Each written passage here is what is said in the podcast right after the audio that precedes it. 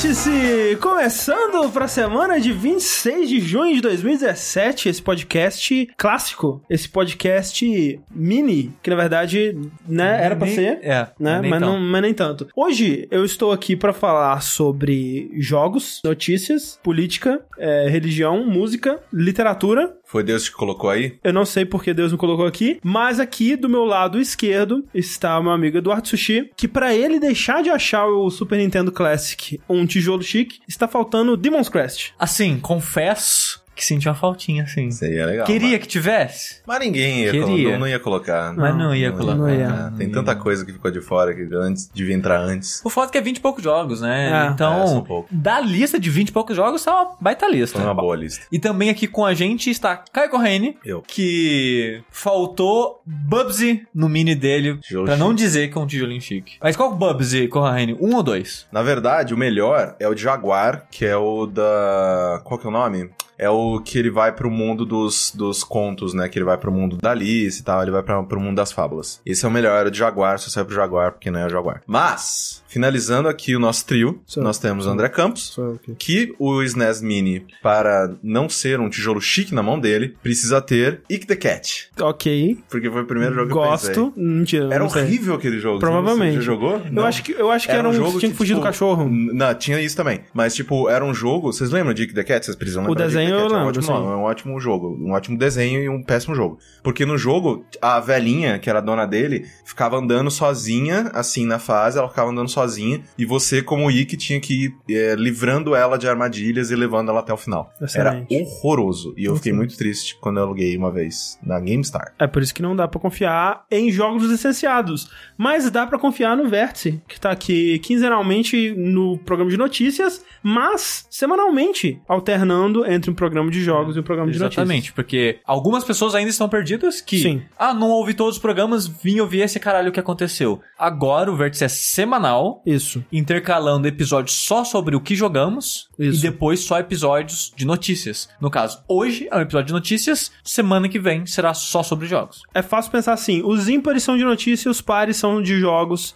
Né? No finalzinho tem um N ou um J, dependendo de qual. Né? Pra, pra esclarecer mais qual é qual aí. Exato. Mas É, basicamente é, a gente fez isso pra poder dedicar mais tempo, né, e, e mais detalhes e, e mais discussões sobre cada um dos temas, né, que muitos ficavam prejudicados porque chegava, Era longo, né, tava cansado. Exatamente. Lembrando também que isso só é possível porque vocês nos apoiam lá no Patreon e no Padrim, né? No patreon.com.br jogabilidade, no padrim.com.br jogabilidade. Faça esse sonho continuar a ser realidade pra gente poder falar de notícias tipo qual, Sushi? Uma notícia, André, uma ótima notícia. Ótima notícia. Muito feliz. Meio velha já. Me- É semana passada. Sim. é- Mas, mas uma ótima notícia Tava- a gente tem que falar, tem Ela, comemorar. na, na verdade, semana retrasada, né? Que ela aconteceu quando tava rolando a E3 ainda. É verdade. Duas semanas já. É, Mas é uma notícia que vale ser Sim. falada mesmo assim, porque a IO Interactive, isso. que é o estúdio que fez o Hitman, que a gente comentou no último vértice de notícias, acho que foi no último ou penúltimo, que, né, a Square tava tentando se livrar dela, Sim. tentando arrumar alguém que comprasse ela. Aquela coisa de sempre da Square, né? De setar um- uma expectativa talvez irreal pros jogos, né? A gente comentou também na época que o, o reboot do Tomb Raider, e naquela mesma época tinha saído ele, tinha saído o Hitman Absolution e tinha saído, não sei se era o Deus Ex, se eu não me engano, alguma coisa assim. Human Revolution de 2010. É, e, nem- e nenhum desses tinha cumprido a meta da Square, né? Sim, então, tipo, que foi- todos foram uma decepção, todos elogiados. Não, e né? assim, o, o Tomb, ele tinha. Eles falaram, ah, ele falhou em cumprir, blá, blá, blá. Tinha vendido 4 milhões, cara. Tipo, É. que expectativas que vocês estão colocando de Final Fantasy VII do PS1? Tipo, não vai vender É tipo, mais aquilo. a- a Tomb Raider é de 2013. Muito obrigado, Marvel. Deus, Olha só, obrigado. todos errados.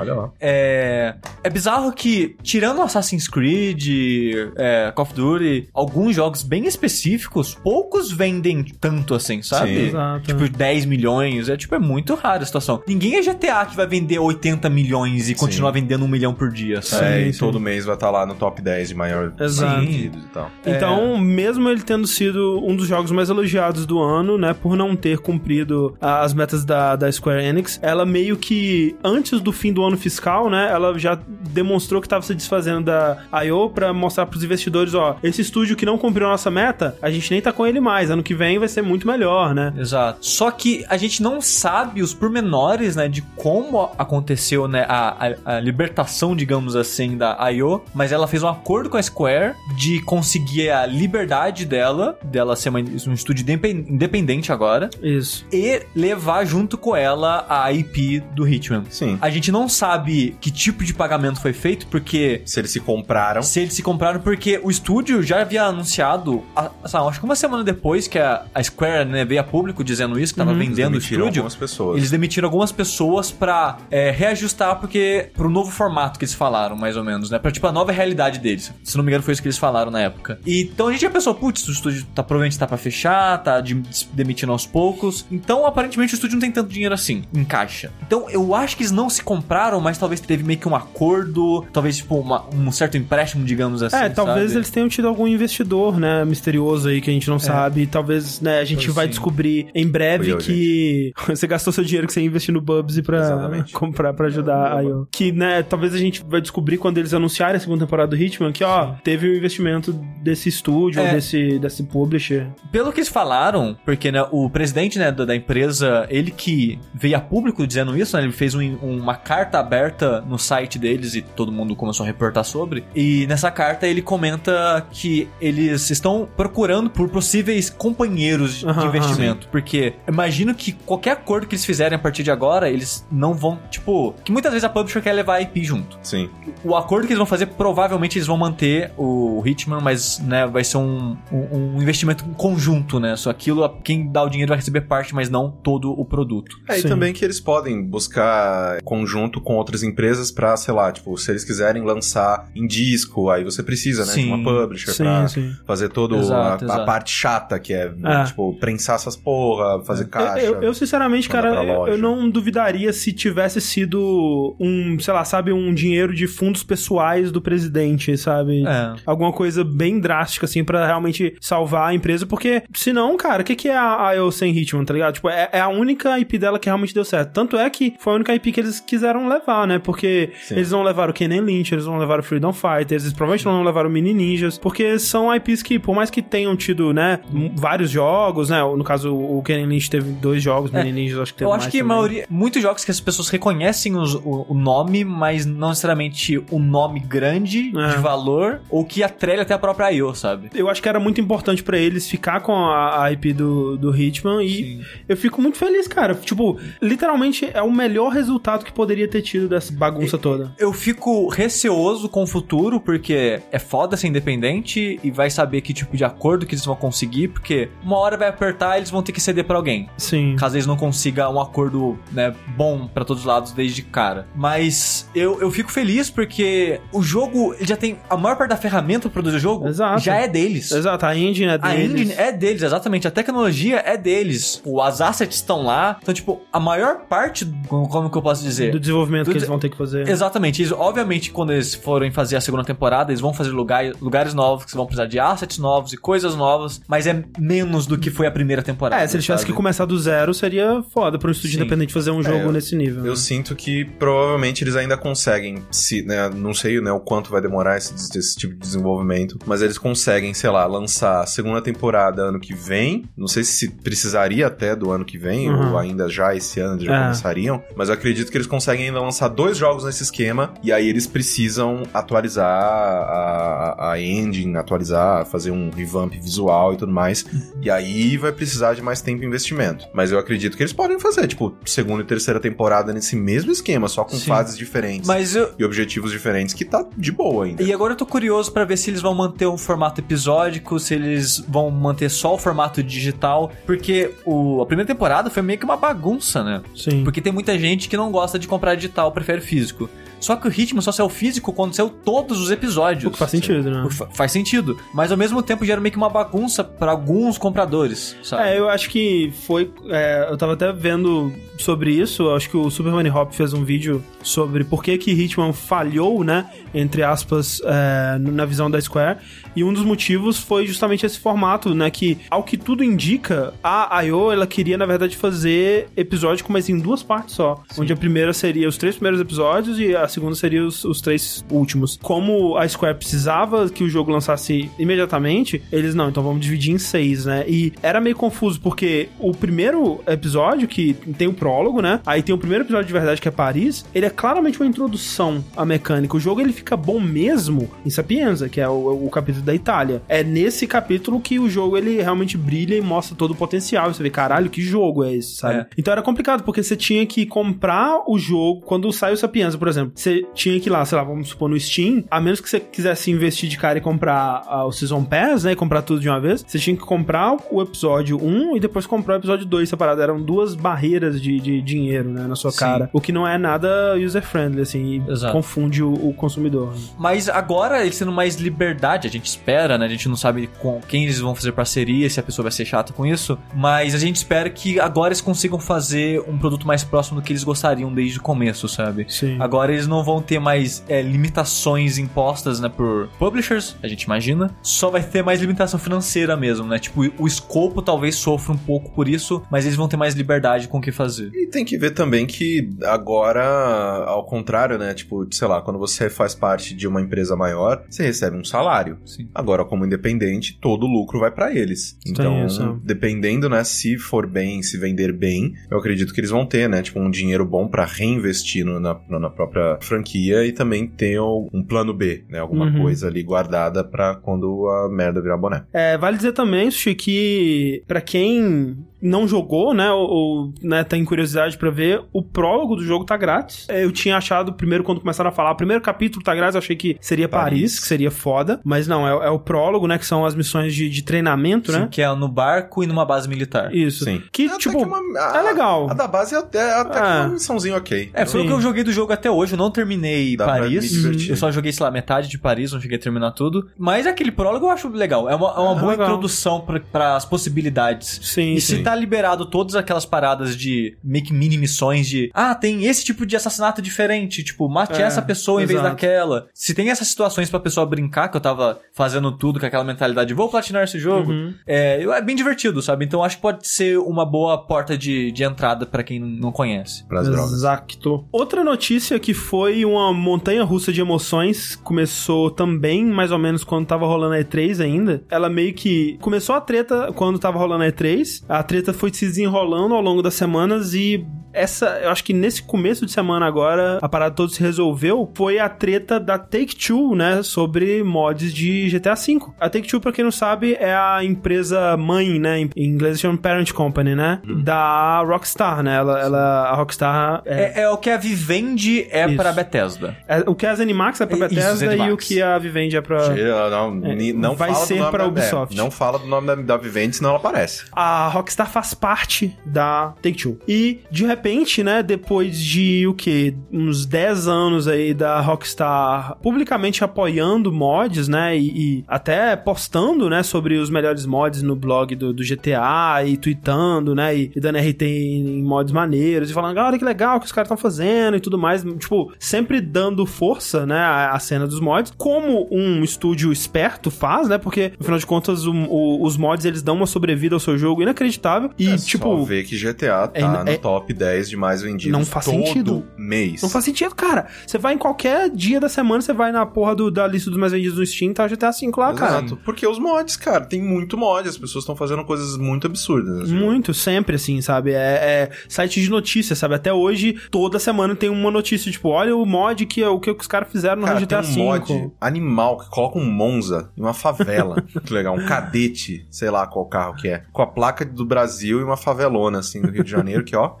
É Parabéns pra quem aquele desenvolveu. GTA San Andreas São Paulo, né? É muito bom, cara. De repente, né, depois de, de 10 anos de, de apoio aí, a Take-Two de repente manda uma cartinha, né, um cease and desist pro desenvolvedor do Open 4, né, ou, ou Open 4 ou Open IV, eu acho que é Open 4, né? Open 4, que é o principal mod de GTA 5, 4 e Max Payne 3, por incrível que pareça. Então as pessoas, né, elas, elas criam mods nessa ferramenta e disponibilizam ele, né, é, é uma ferramenta que organiza e ativa os mods dentro do jogo e, e esse tipo de coisa. E essa ferramenta tá em desenvolvimento desde GTA 4 por um sujeito russo chamado Gudi NDS, que, como eu disse, tá desenvolvendo essa parada há mais de 10 anos, a comunidade depende dessa ferramenta pra sobreviver, pra existir. A Take-Two mandou um cease and desist pra esse sujeito, que é uma cartinha que é aquele tipo, ó, a gente não tá tomando nenhuma ação legal e a gente não vai tomar nenhuma ação legal se você parar com essa putaria aí, cara. Você tem que- Agora. Agora. Você tem que, tipo, o que você tá fazendo aí, você não pode fazer mais não. Acabou. Já era. É o fim. E aí ele, eh, né, postou lá no, no, no GTA Forums, né, que é uma comunidade aí de, de GTA, falando que, ó, eu poderia levar isso pro, pro tribunal e provar que os mods, eles são legais, né, que eles não estão violando o direito de copyright de ninguém, porque esse mod, inclusive, ele é feito de, um- de uma forma muito responsável, porque o cara, ele fez, né, ele, como ele é russo, ele fez de acordo com as leis russas, ele fez usando só engenharia reversa, né, ele não usou nada do código original do, do GTA V, então ele não se apropriou de nada do jogo original pra fazer a ferramenta dele. Então ele poderia, se ele quisesse, ele poderia levar isso pro, pro tribunal e provar por A mais B que não, cara, a gente tá fazendo uma coisa de uma forma 100% legal. O and Desist que a, que a Take-Two mandou foi falando assim, ó, é, o seu programa aí, ele interfere com o modo online do, do GTA V e não é verdade, tipo, a ferramenta nativamente não permite é, modificações ao modo online. Obviamente, se as pessoas quiserem, né, elas conseguem usar a ferramenta Alterar pra ela. alterar e fazer outras coisas em cima disso, mas a ferramenta originalmente ela não se propõe a isso e o cara, né, deixa muito claro que não é esse o objetivo, que é alterar somente o modo offline do jogo. E né, não é como também se o modo online do GTA V fosse super limpo e sem Sim. hack, sem cheaters, nada. Mas no fim das contas ele decidiu que seria muito desgastante, provavelmente muito dinheiro gasto também. E no fim das contas ele falou: "OK, vou aceitar o Season Desist, vou tirar a ferramenta do ar". E a ferramenta foi tirada do ar. E aí, cara, a internet foi a internet, né? Veio pra ficar, né? Tem um gráfico, cara. Eu queria ter encontrado o gráfico, eu não achei. É, eu vi essa imagem rolando. É muito bom, cara, que tipo, tem o gráfico dos reviews de Steam do, do GTA V e tipo, super alto, né? Positivo pra caralho lá em cima, velho, mas é uma reta verticalzaça, pá, pra super negativo, assim, no, no momento seguinte, velho. Foi muito insano o jeito É, que eles é. receberam, acho que uns, sei lá, 50 mil reviews negativos na Foi hora. assim. muito bizarro, cara. E assim, né? Isso é mais uma prova de que a gente não pode confiar em review de usuário, né? Porque review de usuário é tipo a emoção do momento. É só ver os reviews de Football Manager, que é um ótimo jogo, mas como ele não foi lançado é, no, no Brasil e também na China, os reviews no Steam são péssimos. É, Porque os maiores usuários desse uso, né? o- é. Eu não entendi direito o porquê. Acho que tem alguns problemas legais envolvidos, mas o jogo ele não pôde ser lançado nem no Brasil nem na China. Aham. O 2017. E ele tá super negativado. Porque a galera queria jogar o jogo e não Sim. pode, então, né?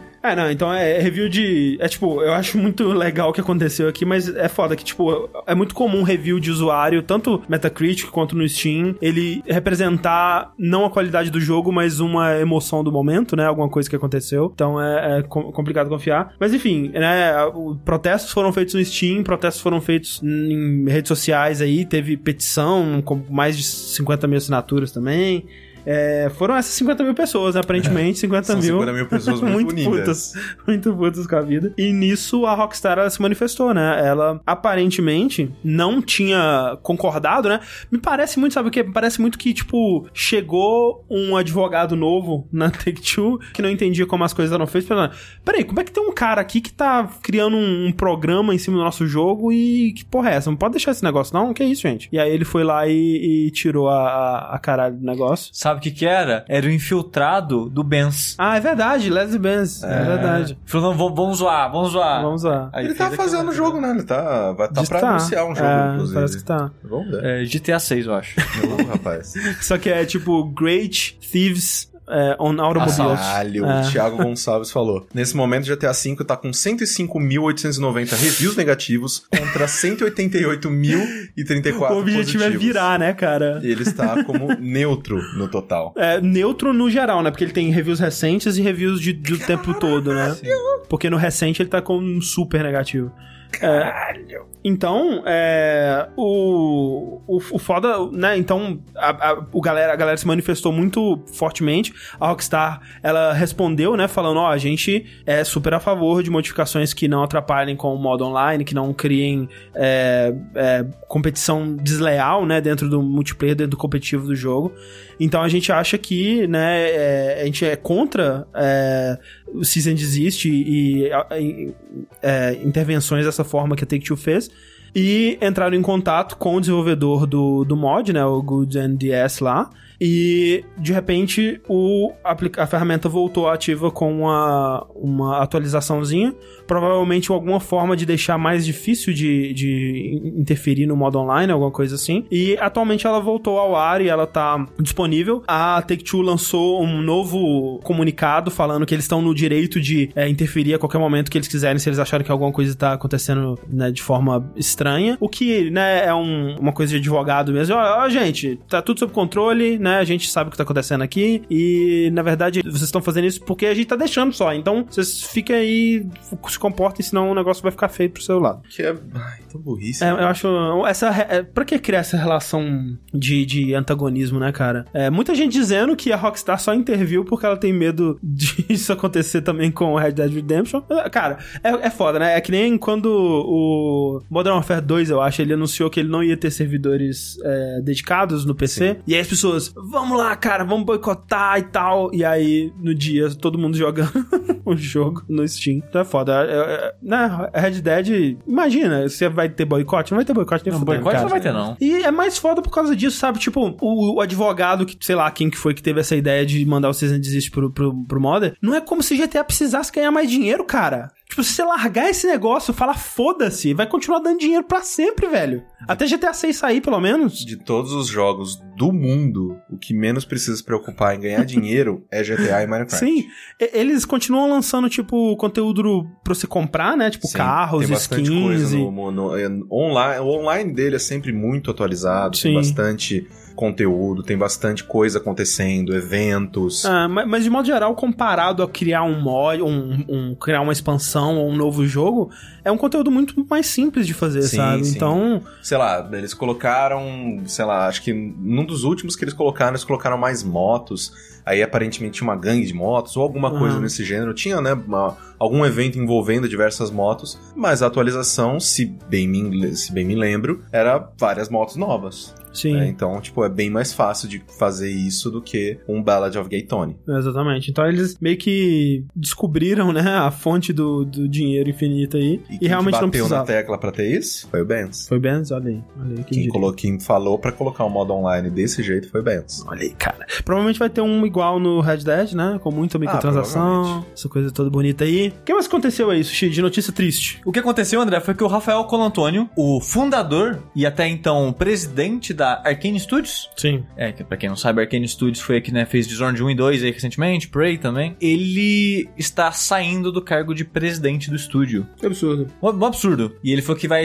Ele quer focar mais na família dele, no filho. É, ele foi bem vago, né, nos motivos, mas, cara, quando você tá 18 anos numa empresa, é muito natural você, tipo, ok, eu já fiz tudo que eu podia ter Chega. feito aqui, sabe? É, Vamos. Quando você é o CEO de É. uma empresa, qual o próximo desafio que você tem? Nenhum. Exato, tem que buscar outras manter coisas. ela aberta, manter ela dando lucro, mas, Sim. tipo, isso aí é segunda-feira, sabe? É. É, e é bizarro que ele meio que saiu quando a empresa deu certo, porque eu tava vendo um pouquinho sobre a história da Arkane mais cedo, e ela, a origem dela foi bem conturbada. Ela começou dando errado em tudo, com um monte de projeto cancelado, nada dava certo, Sim, até o Dishonored, basicamente. basicamente. O é. Dishonored foi o primeiro jogo de grande sucesso e que trouxe nome pro estúdio. É, ela tem hits cults tipo o Arx Fatale. É, e o Dark Messiah Dark também. Messiah, exato. Mas, tipo, nenhum, nenhum deles foi grande sucesso de vendas, nem nada. Não. E, tipo, ninguém atrelava, pelo menos, eu demorei muito. Eu conhecia o nome dos jogos, mas não sabia que era da Arcane. Uhum. Quando saiu Dishonored, eu sabia que era da Arcane. Sim. Sim. E sabia quem eram as pessoas por trás, sabe? Talvez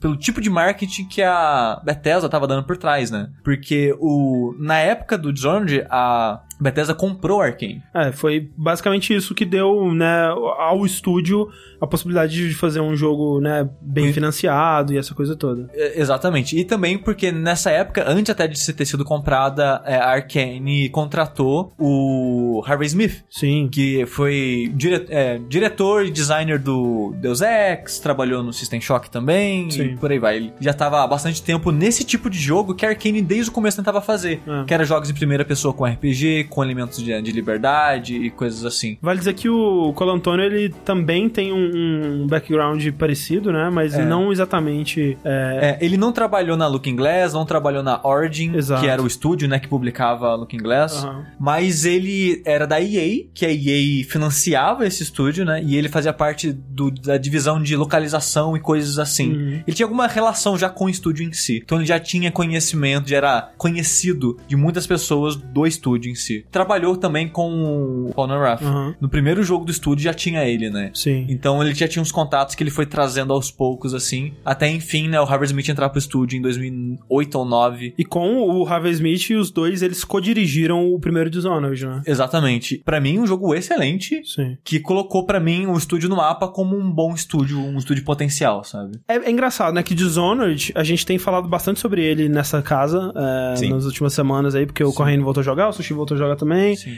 E eu tô muito afim de jogar, eu queria ter um pouquinho mais de tempo. Depois de ter jogado o Dishonored 2, o Dishonored 1 ele cresceu na minha apreciação, sabe? A minha memória do Dishonored 1 foi ter jogado ele gostando bastante. E quando eu cheguei no final, eu falei: é um bom jogo, né? Mas não é, meu Deus, que jogo fantástico. E eu fico pensando: será que não é? Será que era alguma. Será que eu- alguma coisa que aconteceu e eu não consegui apreciar ele ao máximo? Porque quando eu penso no Dishonored 2, cara, que jogaço, sabe? É muito bom aquele Mas jogo. é, pelo que vocês falam do Dishonored 2, eu não joguei ele ainda, e o Dishonored 2 parece um jogo melhor que o Ah, primeiro. sim, sim. Ele é uma evolução. Evolução, exato. é, e mais ambicioso até de certa forma do que o, o primeiro jogo. Mas o primeiro jogo eu tô, sei lá, quase na metade dele agora, rejogando ele. Eu tô gostando bastante de novo dele. Uhum. E dessa vez eu tô parando pra prestar mais atenção é, nos livros, Sim, em como sim. eles constroem o cenário daquele mundo. E tô até surpreso com a o quão ambicioso eles fizeram, porque tem muita coisa do 2 que vocês falaram pra mim que já é citado no background do 1. É, isso eu no não DLC esperava. do 1, sabe? Sim, sim. Então eu fiquei bem surpreso como eles já estão pensando à frente, assim, e provavelmente já tem planos, nem que seja de um pré-produção de um terceiro. sabe? Ah, com certeza. Aquele lugar onde fica, né, onde se passa o jogo, tem, pelo menos no mapa, né, que eles mais Ah, tem apresentam. muitos lugares ainda. Tem no mínimo mais uns, umas duas, uns dois países, assim, que, Uhum. né, não É. são explorados. E vale dizer então que, tipo, o, o Cole Antônio e o Harvey Smith, eles fizeram, eles co-dirigiram o Dishonored 1, né? Porque assim, é bizarro porque a Arkane ela tem dois estúdios. Isso. Um em Lyon, Lyon. na França, que é um estúdio francês, e tem um estúdio em Austin, Texas, Estados Unidos. Sim. O engraçado é que eles abriram esse estúdio em Texas antes dele ser comprado pela Bethesda. Tipo, então, antes de serem um estúdio, ó, caralho, eles Já já, tinha tinham dois. dois. já tinha dois.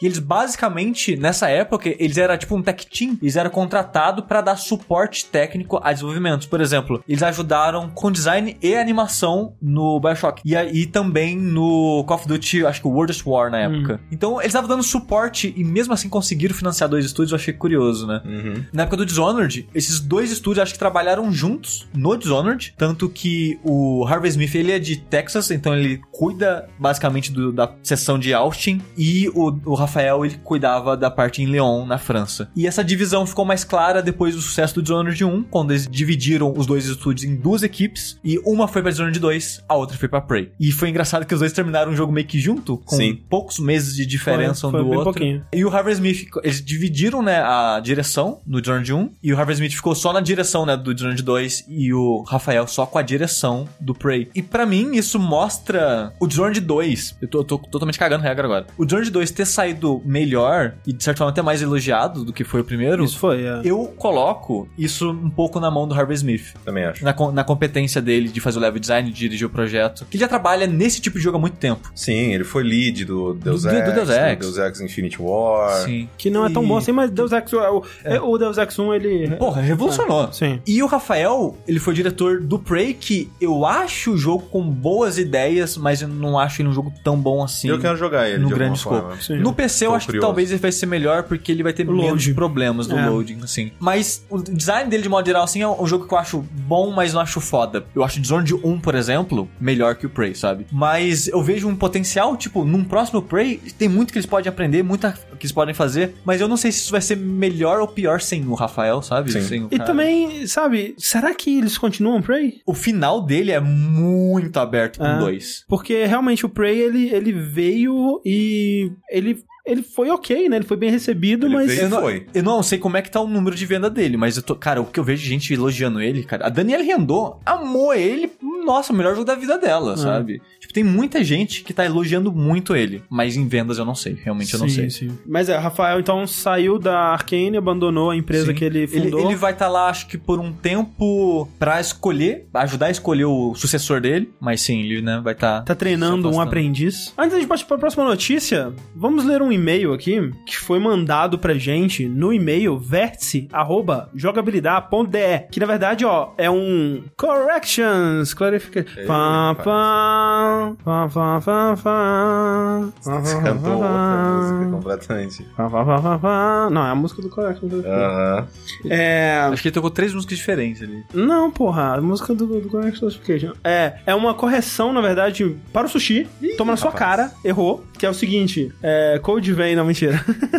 uma correção mandada pelo Paulo Morandi, tem 35 anos, mora em Porto Alegre, é formado em ciência da computação. Atualmente, trabalho com desenvolvimento de software, normal, não jogos. E eu diria que sou um desenvolvedor full stack, que é de servidor e cliente. E também mobile, já que trabalho com Android desde a versão 2.1. Então deu uma bela carteirada aqui. Queria esclarecer para o Sushi alguns pontos sobre o jogo aparecer na Google Play Store para ele, ou não. Até muito pouco tempo atrás não havia como você submeter um aplicativo ou jogo no Google Play e ao mesmo tempo colocar restrições do tipo capacidade do celular. Explico. Você não conseguia dizer: Olha, senhor Google, por favor, não deixe esse meu aplicativo se instalar em celulares de baixa renda com menos de 1 GB de RAM, por favor. Os tipos de filtro disponível até então eram país, versão do Android e aparelhos específicos. Isso mesmo. Você tinha que catar individualmente quais aparelhos você gostaria que esse seu aplicativo não, ou jogo não rodasse. Nossa senhora. Acho que há um mês atrás, mais ou menos, o Google fez uma baita reformulação na plataforma de publicação deles. Agora tu consegue restringir genericamente para quais tipos de hardware seu aplicativo é destinado. Então, acredito que para o jogo citado pelo Sushi, que não lembro qual, Hearthstone, eu acho. Hearthstone, eu acho, é, eles devem ter publicado sem se preocupar com essas restrições de hardware, simplesmente utilizando os filtros clássicos da plataforma. Algumas coisas você consegue resolver em tempo de desenvolvimento, como a versão mínima do Android e quais capacidades o aparelho tem que ter. Você pode dizer em desenvolvimento que seu jogo usa o GPS e ao mesmo tempo dizer que aparelhos que não têm GPS não podem instalar o seu jogo. Ou então, meu jogo é destinado a aparelhos celulares e tablets. Então, pelo que eu entendo, não é necessariamente se o jogo aparece para você no Google Play vai rodar liso. Significa que seu aparelho está qualificado para receber o jogo aplicativo.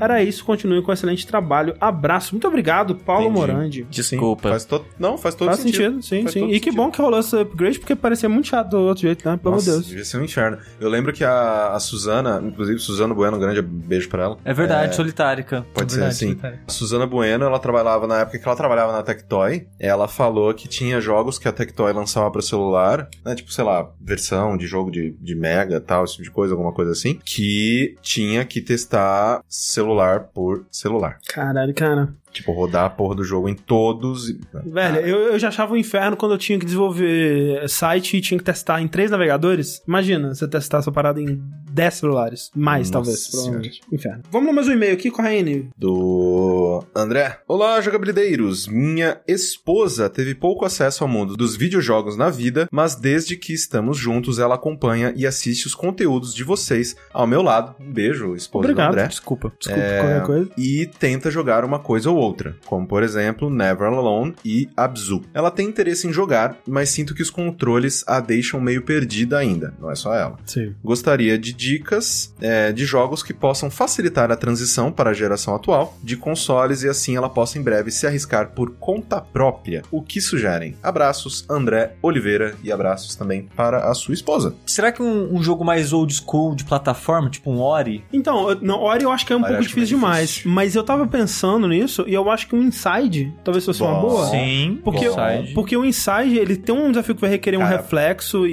e- e, né, uma resposta, mas é tipo, é um botão só, sabe? O, o Brothers, é tipo, O pode Brothers, você sai dele sabendo usar dois analógicos. É, esse que é o negócio, porque ele é um jogo que você precisa dos dois analógicos, mas ao mesmo tempo não tem urgência. Que ela Em vai. alguns momentos. Em alguns momentos. Mas né? é nada grave, sabe? E é uma Tipo, progressão não- legal, eu acho. Sim, É. se, se for. Eu acho que pra quem tá começando, o jogo em primeira pessoa é pior, sabe? Ah, É. nossa senhora, não dá, Tipo, não tem como. mirar e fazer as coisas É, assim. é. Então, eu acho que né, Inside é uma boa, o próprio Então, Limbo. É, justamente porque são jogos que eles, né, eles têm reflexo, eles têm que fugir de coisas, esse tipo de coisa, mas, tipo, por ser um botão só, ela não precisa ficar pensando em qual botão ela tá apertando. É, dois só, né? Tipo, É, pular e sim. arrastar. É, É, mas... E eu acho que seria é uma boa ideia essa de fazer ela acostumar com o controle antes analógico. Sim. Depois que ela acostumar com as configurações dos botões e ficar familiar com o Sim, controle, sim. aí coloca o analógico a mais pra ela, né, pegar o jeito. Porque se colocar, tipo, sei lá, o Witcher pra ela jogar de cara, Ah, não, não. vai jogar. É. Não, não tem como, assim. Tipo, quando você para pra pensar que cada controle tem uns 20 botões, cara. Hum. Tipo, num controle. A gente acha, não, controle, É porque a gente tranquilo e já tal. viveu jogando Porque a essa gente porra. viveu, a gente cresceu e cada geração eles colocavam um, um botão a mais, É. dois botões a mais. Imagina você jogar e dar, dar de cara com um troço que tem 20 na tua mão. Sim, sim. É um controle remoto estranho. Não faz, não faz nenhum sentido. Então, assim... E, e- tam- e tanto do parte do sucesso do Wii era isso, né? Que facilitava, sei lá, pra outras pessoas que nunca jogaram querer jogar. É só Sim. fazer o que eu faço no jogo. Ó, É, Nautilus falou, Night in the Woods é uma boa também, que ele, ele, é, ele é desse jeito de historinha, né, de, de mais tranquilo, ele não tem um, um- ele não te requer reflexo, mas ao mesmo tempo ele tem partes de plataforma que você pode brincar e meio que sem muita consequência, e a plataforma dele é mó gostosa, ele é um jogo muito agradável. A mesmo. Clarice falou também Gone Home, né? Acho que o Walking Simulator, de modo geral, É. é. uma boa maneira de aprender o analógico, porque não tem urgência. Sim. Então, mesmo que ela tenha brigue com o analógico a princípio, não tem pressa. Mas eu fico pensando, sabe, joga um Dark Souls, vamos ver o que acontece. O pior que Dark Souls. nem começa. Não, o jogo é difícil, mas os controles dele são de Ah, forma são certo, são simples. Sim, sim, são É, ele faz, fazem sentido. Mas eu fico pensando na Kay, aquele gameplay da, daquela menina que nunca tinha jogado. Basicamente, a primeira vez que ela tá pegando um conso- controle de, de moderno na vida. é, e ela começa a jogar Dark Souls e, tipo, sem nenhuma informação. E é a coisa mais maravilhosa do mundo, cara. Porque ela não faz ideia do que ela tá fazendo no começo. Dali a 30 episódios, ela tá lendo umas paradas da lore, matando os As pessoas não estão chefes. entendendo o que que é isso, André. É um playthrough, você pode procurar Kay, é K-A-Y e Dark Souls. Eu acho que é o meu playthrough de qualquer coisa favorito O da começo, internet. porque depois vai começar a ler o chat perto da graça. Não perde a graça. Tipo, eu gostaria que ela não tivesse lido eu nem até ter- o fim. não terminei nem Dark Souls 1 dela, cara. Porque é, realmente a, a graça era, era mais ela descobrindo É. por conta própria. Porque assim, a gente sempre fala que, nossa, olha como o design de Dark Souls é bom, né? Olha como que ele te ensina as coisas através de né, exposição e tudo mais. Mas meio que a gente já sabe essas coisas, né? E é muito interessante ver uma pessoa realmente provando por A mais B que isso é verdade. Que o design do Dark Souls é inacreditavelmente foda mesmo. Sim. E Shovel Knight falaram ali, é bom também. Só basicamente dois botões. É, me, é, filmagem é meio difícil. Meio difícil. É, ele é um pouquinho difícil. É meio difícil. Tem os chefes ali que são é, complicados. Mas ele é mais, mais fácil que jogos antigos. E agora na próxima notícia aqui a gente vai dar um passeio para o passado, porque duas empresas, olha só, que ficavam brigando aí nos anos 90, elas anunciaram coisas parecidas é, recentemente, assim, né?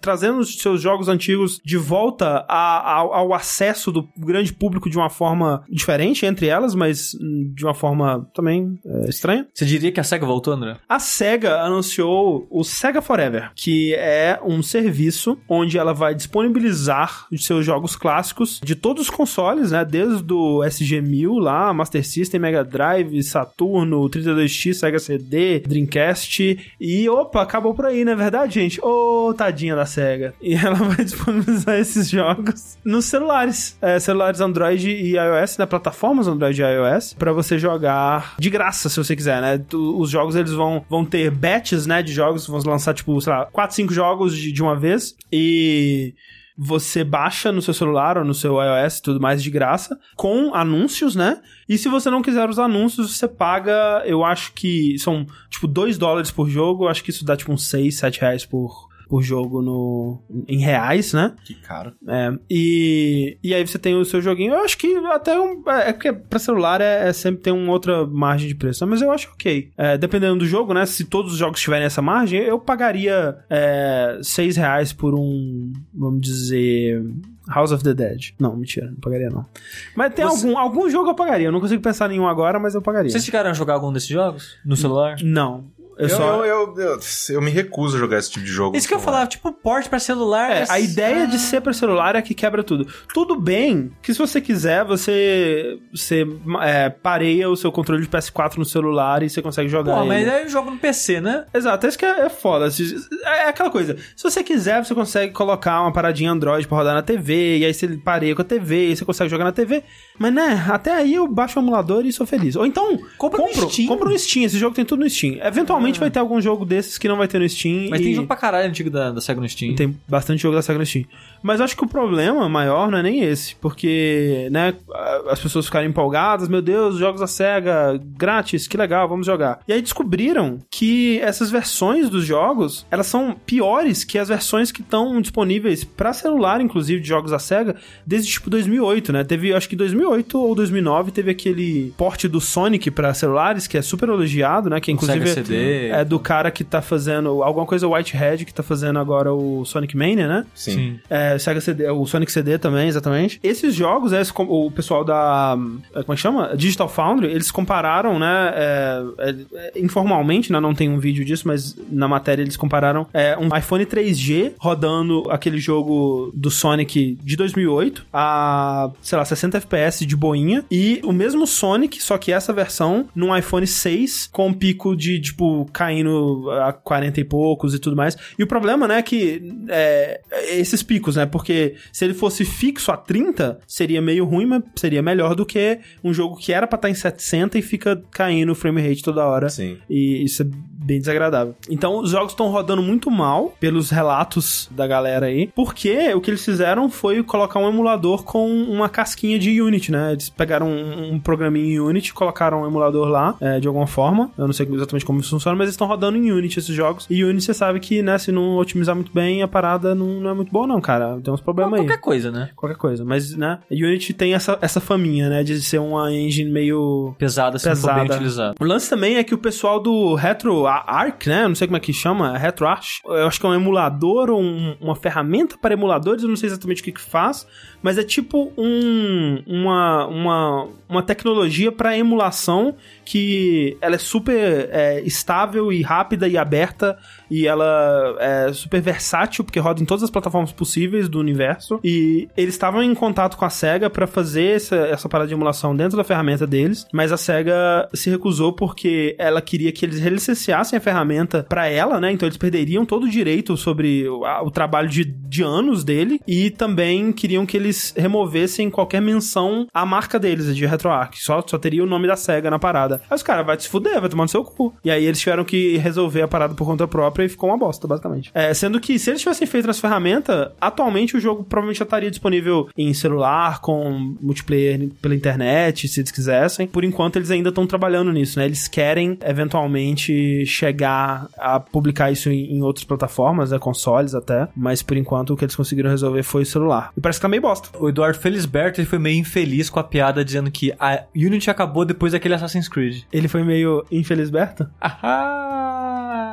Ah! Vamos falar de coisa boa? A Nintendo, ela anunciou, né, o Super Nintendo Classic, o console mini dela, né, a versão do Super Nintendo, do mesmo jeito que ela havia lançado o Nintendinho. Exato. No ano passado. No ano passado, exatamente. Ela começou a vender o Nintendinho em setembro do ano passado, se não me engano, e foi até o mês de abril deste ano. E muitas pessoas, né, ficaram perguntando, né, peraí, como assim? Elas, eles já tiraram da- das lojas, nananã, e começou-se a especular de que seria o, por conta de um Super Nintendo Mini. É, o que eles disseram, né, oficialmente o que eles disseram é que o NES Mini, né, o NES Classic, ele foi vendido por um curto período de tempo porque era uma coisa, né, especial mesmo, era celebrativa e não era pra, né, não é um produto que eles querem manter no estoque pra sempre. O que é, mais uma vez, a Nintendo não quer ganhar dinheiro. Não, Não, quer. Assim, ela não precisa do seu dinheiro. É Ela- Nintendo sendo Nintendo. Nintendo sendo Nintendo, né? O que, o que no fundo gera uma, uma, uma aparência de demanda pelo produto Sim. dela que é, é, é parte da festa, basicamente, né? As pessoas elas já sabem que a Nintendo não vai fazer é, quantidade suficiente do produto, aí já todo mundo esgota as pré-vendas, porque, meu Deus do céu, se eu não comprar agora, eu nunca mais vou 50 comprar. pra vender caro. Exatamente. E, e fica essa putaria, né? Não, eu vi numa loja aqui em São Paulo, tinha o NES Mini. Eu falei, porra, legal. Será, Aham. Quanto será que eles estão vendendo? Dois mil reais. Ah, legal. Falei, sabe o negócio? É, é quadradinho, é pequeno, mas ainda dá pra se enfiar no seu cu. A parada, o NES Mini, ele era tipo 50 dólares lá fora, né? Porra, velho. Não, né? Pelo amor de Deus, cara. Anyway, é, nós teremos dois modelos diferentes, né? Do Super Nintendo e do Super Famicom. Exato. Super Nintendo para a, América do Norte, né? Para os Estados Unidos e Canadá. Sim. E o Super Famicom para o Japão e Europa. É, na, na Europa ele chama Super Nintendo, mas tem aquele formatinho bonitinho do Super Famicom, o que é o melhor dos dois mundos. Porque Sim. Super Nintendo é um bom nome e aquele. aquela. Ah, cara, Na verdade, o melhor dos dois mundos seria se no, no su- controle do Super Famicom o Y e o X também fossem côncavos ou É verdade. convexos. Eu não sei qual que é o côncavo ou qual que é o É, convexo. con- côncavo. Côncavo é o pra baixo. É, que você cava. É o cavo, então é o côncavo. É, côncavo. Ah, um bom jeito de lembrar. Olha aí. Então, é, seria legal se o Y e o X dele também fossem côncavos. Mas é colorido, cara. É colorido. Mas é E o colorido. console é mais bonito. É, Eu, eu prefiro colorido do que côncavo. É, Assim, é, sim. Porque, né, quem que deu... Cara, de quem que foi a ideia que falou, tá aí, vamos pegar essa merda e fazer um roxo? É porque, cara, era trauma da época da, De brinquedo, né? é, do, do Crash do, do- das coisas, É. porque o Famicom original, vermelhinho e branco, parecia brinquedo. E eles, e eles falaram, não, não, a gente não tem que lançar isso como se fosse um aparelho, Como se fosse um- tecnologia. é, exato, pra ficar do lado do, do videocassete. É, e não pode ter cara de brinquedo. Então, É. né, por isso. Então eles deixaram cinza, sem graça, morto. Nossa Exato. senhora, cara, é muito feio, velho. Você pega o Famicom em relação ao NES, é uma surra. Não, é. Você pega o Super Famicom em relação ao Super Nintendo, é outra, cara. Assim, o Famicom em relação ao NES, eu até consigo aceitar argumentos, assim. Talvez eu até prefira o NES. Eu acho Não, ele um nossa, console estilosinho. É, eu acho ele um console estilosinho. Agora, o Super Nintendo não dá. Não Tipo, dá, não ele dá. Não, ele não é um console feio, mas perto do Super Famicom, cara, é uma coisa de outro mundo, velho. Exatamente. Então, né, ela anunciou o, esse aparelho, vai ser, vai ser lançado é, agora no final do ano, né? Vai ser em setembro, vai começar a ser vendido. Não, ele já tá, em- ele tá em pré-venda Ele já tá em agora, pré-venda, é. Mas ele vai ser lançado, se não me engano, agora no final do ano. Ele foi anunciado por 79 dólares, Uhum. né? 30 a mais do que... Não, 20 a mais. Ou, ou, ou 10, eu não sei. Algumas pessoas falaram que. Ah, não, se é 79, então é 20. a 20 79, é 20 dólares a mais do que o Nintendinho, só que com jogos a menos, né? Sim. Porque o Nintendinho, ele tinha quantos? Ele 30. tinha 30 jogos. E... É, só que também em tempo de jogo é mais. Porque Com certeza, o pessoal tava fazendo uma tabela, tipo, ah, olhando no How Long to Beat, somando todos os jogos do Nintendinho e do Super Nintendo desses Classics, tem tipo 80 horas a mais no Super Nintendo. E eu acho que nem, nem deve ser olhado por hora, mas, cara, jogos Super Nintendo, eles são automaticamente melhores que os jogos de Nintendo. Ó, os melhores jogos do Super Nintendo, eles são melhores que os melhores jogos de Nintendo. Não ah, tem não, como. sim, com certeza. Não, É. a, a lista de jogos é, muito melhor. Não, cara, ó, eu vou falar. Assim, É, Realmente, quando eu olhei a lista, eu pensei, tá faltando Chrono Trigger. Mas é o único jogo que eu pensei tá faltando. Porque, de resto, velho, a curadoria deles assim, Demon's Crash. muito boa, cara. assim, o Donkey Kong podia ser o 2. Sim, podia trocar um dos Star Fox por alguma outra Castlevania coisa. podia ser o 4. Mas é o 4. É o 4? É o 4. Não, o o Super 3? Castlevania. Não, o 3 é de Nintendinho. Sim. Ah, nossa, então tá, ok. Mas o Castlevania eu também trocaria por alguma outra coisa. Mas, cara, tipo, em questão de cobrir os jogos mais importantes, mais clássicos e os melhores, cara, eles fizeram um trabalho muito bom, velho. Sim. Porque é difícil, cara, e, e você fazer isso em 20 jogos é, é um trabalho. Especialmente porque nem todos os jogos ali são da Nintendo e eles tiveram que licenciar, né, com outras empresas e eles conseguiram é, pegar muitos jogos. Vamos, vamos falar aqui a lista dos jogos e a gente deixa o mais especialzinho pro final, né? Ó, Super Mario World, óbvio. Super Mario Kart. Podia ok. ser o All-Star? Ah, eu acho, Podia. eu acho que não. Acho que pra cobrir uma gama vasta Não, mas de o- jogos. Mas o All-Star com o Word. É, ok, o podia ser. All-Star Ah, ok. tem todos. O All-Star. É, não, é, não. O All-Star normal, ele, é só, ele tem todos menos o Word, mas tem uma versão que é All-Stars mais Word e podia Sim. ser essa. Sim. É, porque é o 1, 2 e o 3 mais bonitinho com o Word. Um, dois, três e o dois É japonês. verdade, é verdade. Lost É, Levels. 1, 2, 2, Isso. 3 e o World. Exato. É, Zelda, óbvio, né? F0, discutível. Mas acho, acho que é Eu uma acho que é o escolha. pior jogo da lista. Eu acho que é uma escolha óbvia Nem também. fudendo. Pior jogo da lista, contra. Ó, Super Metroid, óbvio. Street Fighter 2, cara, óbvio, com certeza. É, Kirby Superstar, beleza. Super Mario RPG, eu não acho óbvio, mas uma boa escolha. Sim. É, Ele já é de casa mesmo? é, Super Punch Out, também não acho óbvio, mas Bom parabéns. caralho. Final Fantasy VI, óbvio, por favor. Contra 3, hum, Podia não ter aquelas fases de cima que você gira com os shoulders do, Chato do pra Super caralho. Nintendo? Podia. É, Castlevania 4, talvez o pior Castlevania de todos. Discutível, mas tá aí, né? Ah, não, ele não é pior. Curve de golfe. Curve de golfe. Legal pra caralho. Hum, curve de golfe, hein? Legal pra caralho. Secret of Mana, nunca joguei, dizem que é muito bom. É. Bem legal. É, Donkey Kong Country, podia ser o 2, mas entendo. O 1 um é mais clássico, né? Mas ele é- foi o primeiro e Sim. é mais bem lembrado. Lá fora, né? Pelo menos aqui, eu não sei. Star Fox 1, podia, bom, ter, é podia bom. ter um Star Fox só, né? A gente vai falar. Earthbound, parabéns, boa escolha. Mega Man X, porra, aí sim, cara. Yoshi Island, o que, que você acha de Yoshi Island tá nessa lista? Meio merda, né? E por fim, Super Ghosts and Ghosts. Tiraria esse. Tiraria. É, esse também é um dos que eu acho mais fracos. Mas aí, qual foi a, a grande surpresa que eles trouxeram junto? É, a grande surpresa é o lançamento, depois de 25 anos, de Star Fox 2. Porque ele foi cancelado depois de estar mais de 90% completo. Exato. Porque o PlayStation e o Sega Saturn, eles ganharam, né, gás no Japão. E a Nintendo falou, "Pff, ninguém vai querer jogar esses 3D velho. É, tipo, ela, ela tava com medo da comparação, né? De as pessoas Exato. mostrarem assim, ó, olha o console da Nintendo e olha o PlayStation, né? Olha se tem comparação. Não tem, né, gente? Que pena. É, Então, então... eles falavam, vamos cancelar essa bosta. É, mas é bizarro, porque o jogo tava realmente praticamente pronto, né? Tem É, uma tem uma ROM- versão alfa, né, Sim. do, do jogo já disponível para emulador há muitos anos. Exato. Quem, quis, quem queria jogar já jogou. Mas agora a gente vai ter o jogo aí finalmente. Cara, esse, esse- essa é a minha maior surpresa. Exato. O- É, é, eu acho Vou que... jogar? Não, mas é legal. Legal não, pra caralho. Eu, eu acho legal ter. pra caralho, porque é a Nintendo, né? Tipo, provavelmente eles pegaram a ROM, né? Que, que eles, eles já têm, né? Não pegaram da internet, provavelmente espero. É, e deram um um- alguns retoques finais ali nela, né? Não, provavelmente não foi muito trabalho, mas foi um trabalho, cara. E eu acho isso muito legal, sabe? Tipo, de um ponto de vista histórico, você ter esse jogo que, né? O Corraine mesmo fez uma impressão recente que fala sobre isso, né? Fala que o Star Fox Ele ia dentro do- sair e tudo é, mais. Porque ele tava sendo mostrado nas feiras, gameplay dele nas feiras. Você encontra gameplay de pessoas na CS Não, tem de dele pra você 95. baixar e jogar. Sim. É, ele é um jogo que foi capa de revista, né? Tem uma Super Game Power que é a capa do, do Fox, assim, Star Sim. Fox 2 chegando, sabe? Que é, na, que é naquelas é, imagens promocionais dele de pelúcia e tal, que era mó legal. Então é, é um jogo que é uma curiosidade, né, para as pessoas. E, ao que tudo indica, das pessoas que jogaram a ROM que tem por aí, é uma versão melhorada de Star Fox, né? Ele usa o, o chip Super FX2, né? Então ele tem um frame rate melhor, ele tem gráficos melhores, é, o 3D dele é mais bonito, né? E ele é, tem coisas diferentes, né? Ele tem um- um- uma campanha mais elaborada e naves diferentes, mais personagens. personagens. É, ele é um Star Fox melhorado mesmo. Então é, é- é muito, muito legal, cara, o que eles fizeram. Eu não realmente. Eu fiquei muito surpreso quando eu vi assim, Sim. o caralho, como assim Star Fox 2, cara? É uma coisa que eu, que eu realmente não esperaria. Seria tipo. O quê? Seria tipo. Uh, falando um jogo cancelado famoso pra caralho. Hum, Do Nukem Forever. Jogo cancelado. É, não, é. Seria tipo, daqui a 30 anos. A, a, a, Microsoft relançar o Xbox One Classic e ter o Scalebound, tá ligado? É. Algo parecido com isso.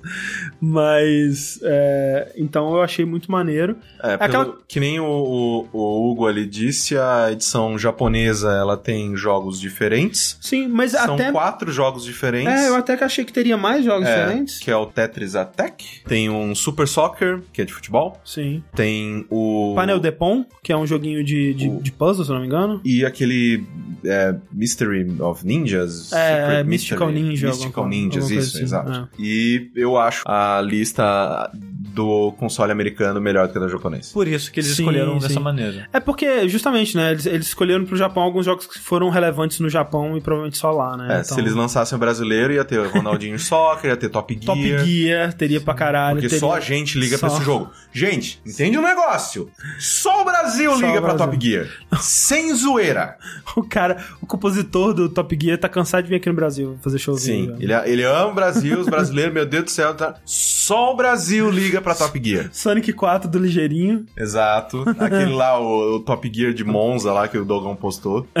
Top Gear de Monza, excelente. Qual, bom. qual outro jogo que só o brasileiro liga? Goof Troop. Goof Troop. E só brasileiro que liga Não sei. Eu acho que sim. Não, mas é um bom jogo. É, um bom Demon's jogo. Crash. Demon's Crash. Só, Só se eu for a versão do Sushi. É, a Só versão. Sushi Edition. Uh, Ah, é Ah, Fire o- Emblem também. Ou falaram que o Panel Depon é o Tetris Attack? Olha aí. Então é ah, isso aí. então é. E o. Fire Emblem também vai estar na edição japonesa. Ah, boa. Nice. Fire Emblem 3. A europeia é igual aos Estados Unidos, pelo que eu vi. É Ou seja, o melhor jogos. dos dois mundos. Exatamente. Melhor Console lista de bonito, jogos e o meu console mais bonito. Que pena que ninguém vai ter, né? Agora, a Nintendo disse que ela pretende fazer mais quantidades, né? E aí tem aquela tirinha excelente que é tipo os executivos da Nintendo, tipo, não, dessa vez a gente precisa fazer mais unidades. Aí o cara, o que? Tipo, tipo 10? Aí o cara, não, 15. Aí, ah, meu Deus! É, porque eu realmente acho que vai esgotar. Já esgotou, né? A pré-venda. E eu acho que eles não devem. Não vão cagar pra essa porra, foda-se. Assim, eles disseram, Red disse que eles vão vender isso durante todo o ano. Agora dá- é, vai, vai sair em setembro, se não me engano, vai começar a vender. é, até o final do ano que vem. Uhum. Vai ter nas lojas. Sim. Duvido. É, eu duvido. Muita gente se perguntando, tipo, porra, por que não colocar mais jogo? Por que não colocar todos os jogos em todas as versões? Por que miguelar três ROMs em vez de uma pra colocar todos os Donkey Kongs ou coisa do tipo? Porque é a Nintendo, né, cara? A Nintendo é tipo a Se ela Disney, lançar ela quer... o Super Nintendo 2 com Ah. outros jogos, tu não vai comprar de novo. É, Essa, é- essa é a filosofia dela desde sempre, sabe? Tipo, Virtual Console lança, tipo, dois jogos por mês, sei lá. E aí ela quer manter essa, essa sensação de exclusividade pras coisas dela, que é o jeito que ela fala as coisas, cara. Então, não... Porque, tipo, se for jogo de outra empresa, eu até entendo pagar licença, essas porra é um saco. Mas é jogo dela, tipo Donkey Kong? É, não faz sentido. Temos mais um e-mail aqui. O Edmar Costa manda um e-mail que é o seguinte: Olá, jogabilideiros. Ouvindo o último vértice, vocês comentaram que se algum ouvinte tivesse alguma dúvida, sugestão ou qualquer outra coisa sobre joguinhos, era para entrar em contato. E aqui estou. É verdade, Edmar. Se você, ouvindo aí agora, tiver alguma dúvida, questionamento ou qualquer coisa sobre joguinhos, entre em contato através do vértice.jogabilidade.de. É. Eu tenho. Ele continua. Eu tenho um grande trauma de infância que é não lembrar de um jogo que amava quando era criança, mas nunca mais achei para jogar de novo. O jogo é o seguinte: quase idêntico a Street Fighter, só que com crianças como personagens. Ou eles eram pequenos mesmo, para o Super Nintendo. Eu jogava isso na casa de um amigo, mas ninguém lembra o nome desse jogo. Espero com todas as minhas forças que isso não seja uma falsa memória, pois o jogo era bom demais para mim com 10 anos de idade. Espero que possa me ajudar. Por favor, dá mais detalhe. Quando eu li esse e-mail, eu tinha feito uma lista de vários jogos, agora já era. Fudeu. Já perdi, já. Faz tempo que fez a pergunta, eu perdi minha lista. Mas olha só, eu lembro que o Rama meio pode ser, Olha aí. Pode ser que é de Rama crianças e é na escola. Olha aí. Ó, o Suji falou Rama meio, eu acho que eu, pode eu ser, acho cara. que é Rama. Ó, só queria dizer que tem um jogo de Super Nintendo que eu odiava com todas as minhas forças, que é o Brutal. Um dos pior- Fury, pior o jogo. pior dos jogos que eu joguei na minha vida É muito- inteira. muito Era brutal. É o que era um, tipo, um, tinha uns bichos, né? Um, É, tudo com bicho. E, nossa, era muito Mas- ruim, cara. Mas não, as pessoas falam mal de Jack Fu porque não jogaram Brutal. Sabe qual era Nossa. pior também? Era o. É. Esse aí mesmo. É, caralho, qual que é o outro da, da menina escolar que é uma garota mágica que enfrenta o, o Power Ranger e outras coisas? Patrine? Não. Ela enfrenta. Sailor Moon. Não, não. Dá pra lembrar. Super Pig. Super Pig. É um, é um jogo que só saiu em japonês, não tem pra cá. Ah, então eu não sei. Enquanto o Sushi vê, tem um outro e-mail aqui também perguntando sobre um jogo que esse eu sei a resposta, que é o do Júlio Deboni. Ele pergunta o seguinte: Olá, jogabilidade. Estou mandando esse e-mail depois de ouvir o último verso e gostaria de ajuda de vocês para descobrir o nome do jogo. Na minha infância, joguei muito tempo o Master System, além de ter o Land of Illusion, continuação do Castle of Illusion para Master. Tinha um jogo do McDonald's que até hoje não sei o nome dele. Lembro que era um jogo de plataforma em que você era um garotinho que tinha como objetivo coletar vários itens do formato de M até o final de cada fase. Lembro também que era que em cada final de fase tem um boneco do Ronald McDonald. Nunca zerei esse jogo, achava ele difícil pra caramba. Abraço a todos e continue com um bom trabalho. Esse jogo se chama Global Gladiators. E ele é uma bosta. É só isso mesmo. Assim, né? Um jogo do McDonald's, Master System. Tem a Bom, receita aí. O jogo bom é o jogo do Burger King. Burger King de 360. É. Esse é bom. Bom pra caralho. Achou, Sushi? Maqueruna Makendo. Maqueruna Maqueruna. Caralho, dois. Maqueruna. Dois. Dois, lembrei. Maqueruna Makendo. Mas não deve ser porque Estão falando de Global Gladiators. Então, é esse foi o que eu jogo falei. Do, É, do eu McDonald's, É né? assim, de crianças que eu consigo lembrar assim do Super Nintendo é basicamente esses dois. Ah, então. Que é o Makirona Makendo e o Rama Meio. Na verdade, esse é de escolinha Então- também. Beleza. Muito obrigado a todo mundo que mandou e-mail. Lembrando sempre, se você quiser contribuir de alguma forma, mandar um joguinho pra nós jogar aqui, tipo aquele que teve do, do dos nomes de jogo em japonês, esse tipo de Bom. coisa, quiz pra gente fazer aqui. Ou perguntas, né?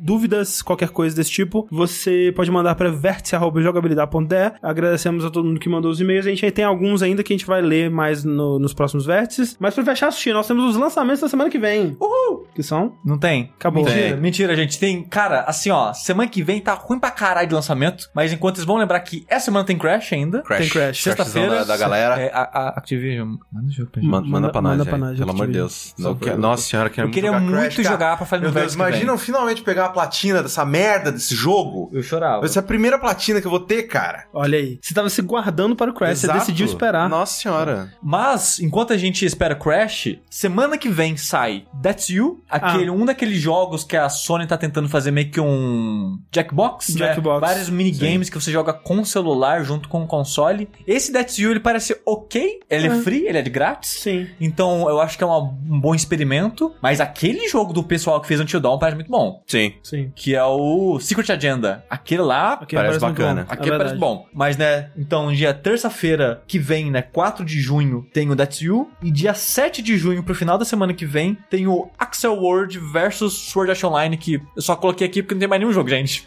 É isso aí, é o que tem Sério. pra hoje. Só tem uma atualização pro Lego Worlds de, de espacial, sei lá. Exatamente. Se a gente receber Crash, saideira de Crash, Porra, alegria. Nossa senhora. Lágrimas de alegria. É. Eu jogo Crash 2, correndo joga Crash 3, e o An- e o André come pipoca. Isso. Exato. E até lá, eu sou o André Campos. Eu sou o Eduardo Xixi. E eu sou o Caio Corraine. Tchau. Falou!